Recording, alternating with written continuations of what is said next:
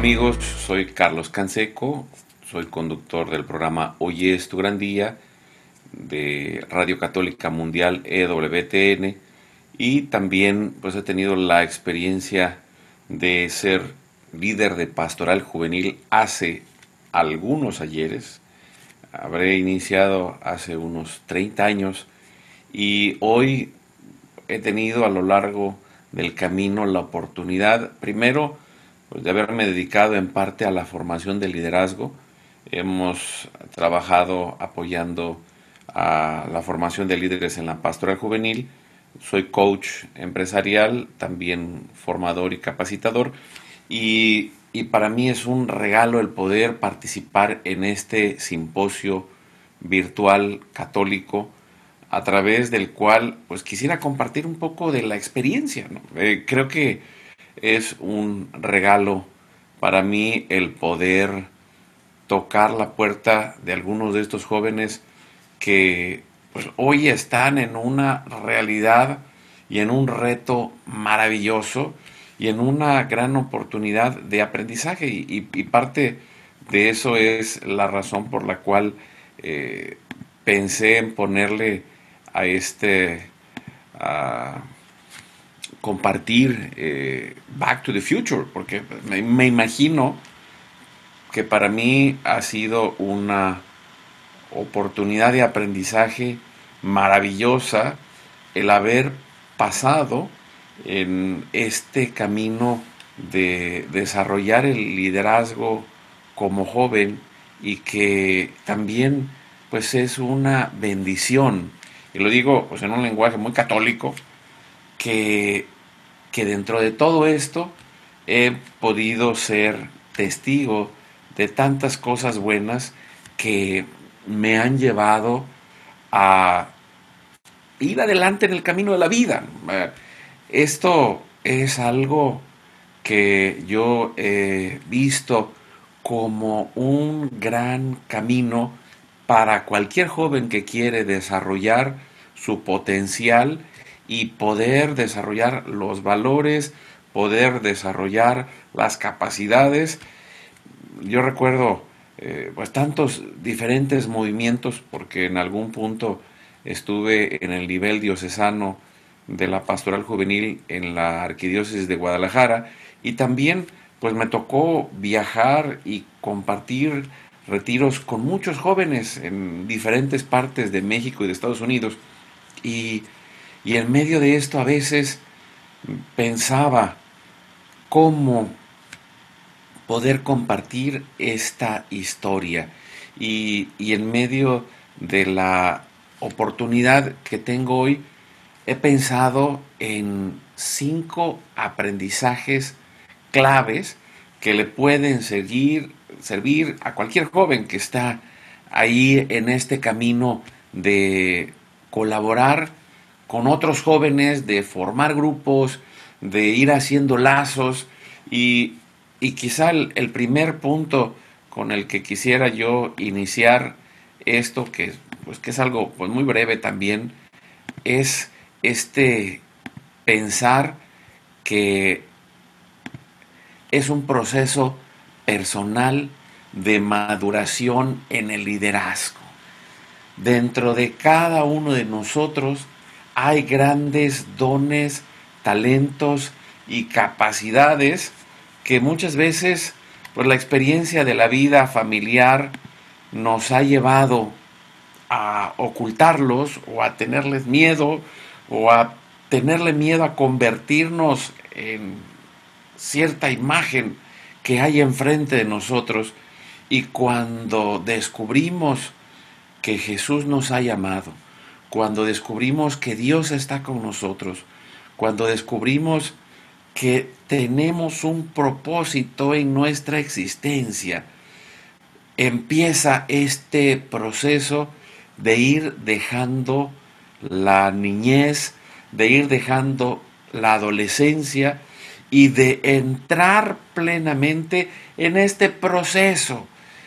En realidad no podemos detenerlo, la vida va a seguir adelante y los años van a pasar. Imagínense, eh, en este año acabo de cumplir 50 años Y, y habrá alguno decía, que puede pensar, bueno, pues ya no hay mucho pelo y, y pues aquí como que pintan las canas. Sí, pero cuando yo estaba en tu lugar tenía pelo. Cuando yo estaba en tu lugar tenía tantas ganas y tantos sueños y tantos deseos. Y puedo decir que el pasar por la pastoral juvenil y el poder ir trabajando en desarrollar esta capacidad de liderazgo me ha servido para toda la vida.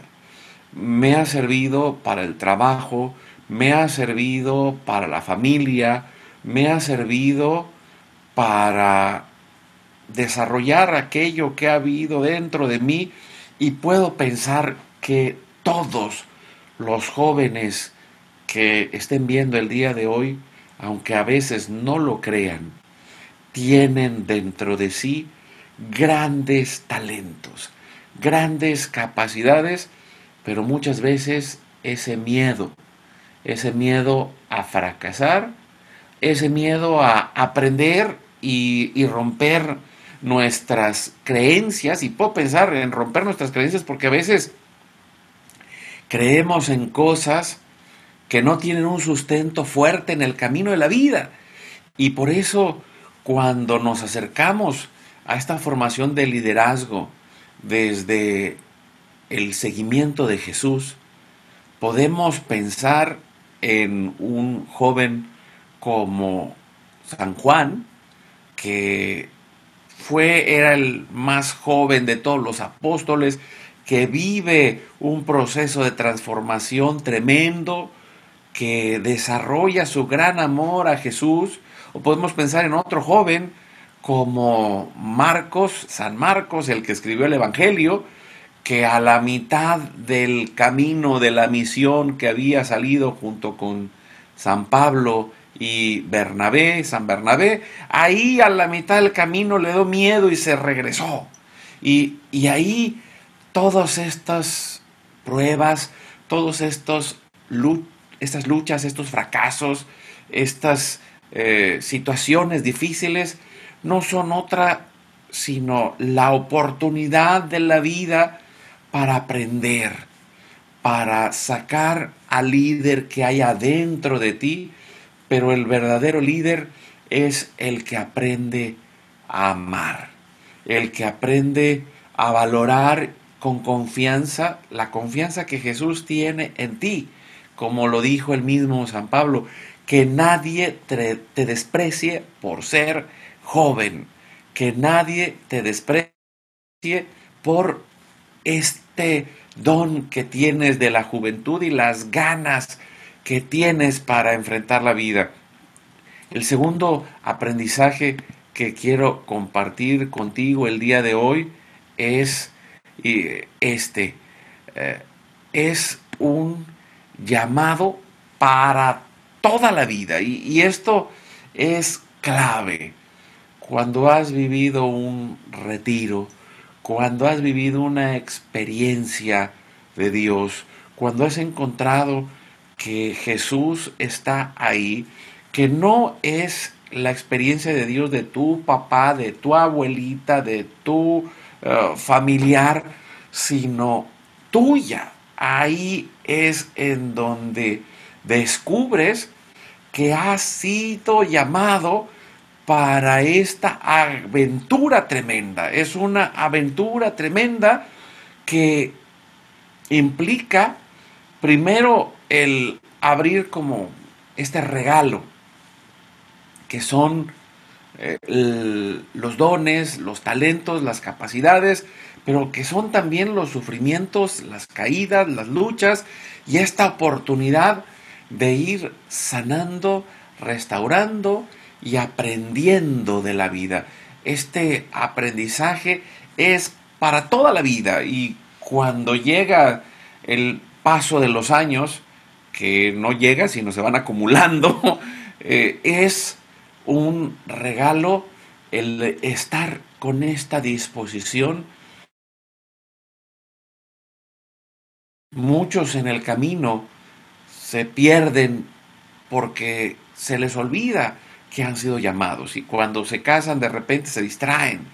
Y, y no es que tengas que hacer algo, sino cómo dejas que Dios siga en medio de tu corazón al formar tu nueva familia.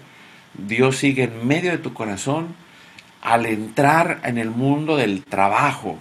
Dios siga en medio de tu corazón al vivir la soltería de una manera diferente, porque tienes este llamado y es para toda la vida.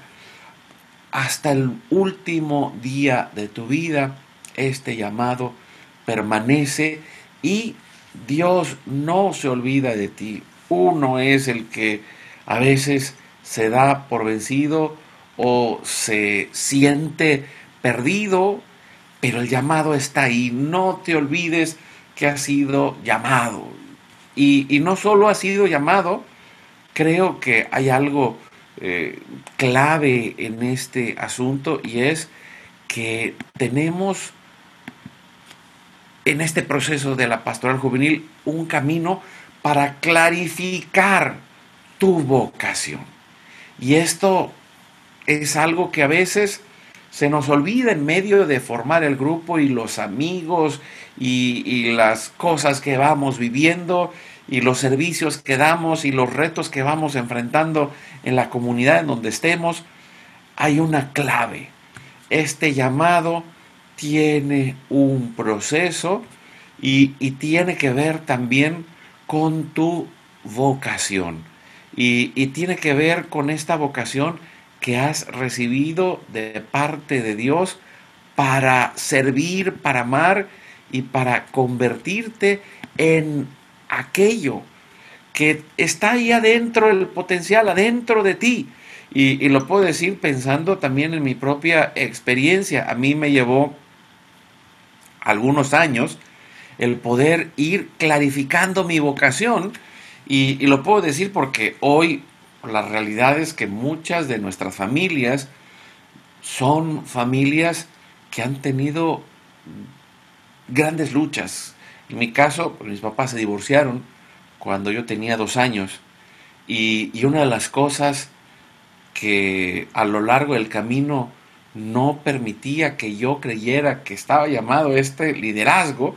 Y digo, el liderazgo no es el que es, el coordinador, sino es aquel que se atreve a servir, a desarrollar sus talentos y se atreve a dar su ejemplo y se atreve a seguir creyendo en Cristo, pero aún así yo tenía un miedo terrible a formar una familia y muchos años no daba los pasos para poder clarificarlo. Y, en algún punto, pues un primer paso que di fue irme a un retiro vocacional, pasar una experiencia con una comunidad religiosa y después reconocer pues, mi familia y mi situación eh, de vida no me lleva por ahí, pero aún así me llevó otros años el poder ir descubriendo este camino hasta que encontré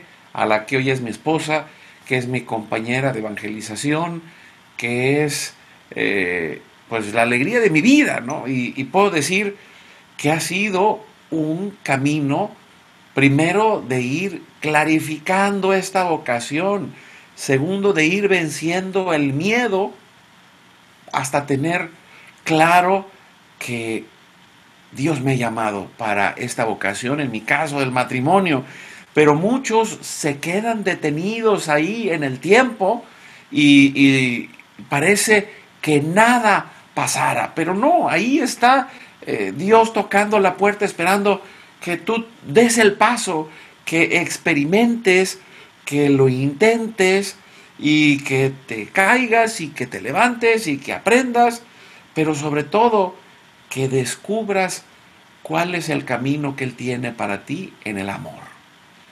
¿Cuál es la forma de dar la vida? ¿Cuál es la forma en la que vas a ser más feliz y también en la que vas a desarrollar tu potencial? ¿Por qué? Porque el, el que tengas la vocación del matrimonio, te lleva a un camino también de aprendizaje y más en este tiempo que puedo pensar, más de alguno podrá verse a sí mismo y ver a sus papás y decir, pues está difícil, ¿cómo le hacen mis papás para tenerme esta paciencia? O los que no reciben esa paciencia también dirán, pues es que está tan difícil, mis papás no han sabido ni qué hacer conmigo. Pues ahí está, ahí está la oportunidad. Si tienes esa vocación, vas a hacerlo de una manera nueva.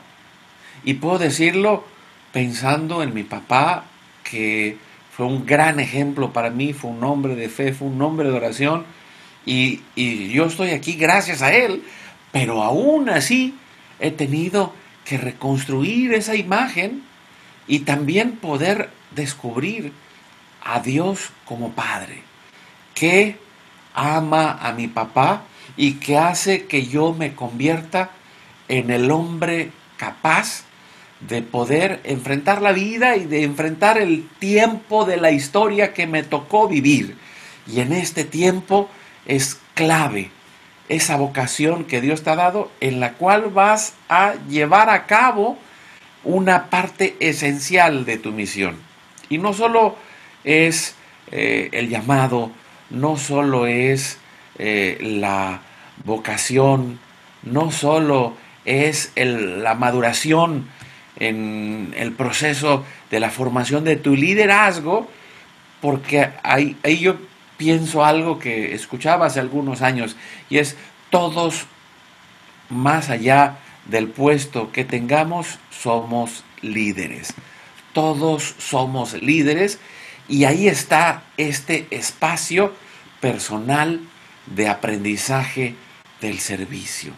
Este espacio personal de aprendizaje del servicio y que hoy se convierte en, en esa escuela de vida, el poder hacer lo mejor cuando levantas una mesa, cuando doblas una silla, cuando trabajas en la cocina, cuando das una charla, pero también cuando recoges todo al final del retiro, cuando aprendes en el Internet y, vas buscando las nuevas formas, como lo decía San Juan Pablo II, y con esto quiero ir cerrando para compartirlo contigo.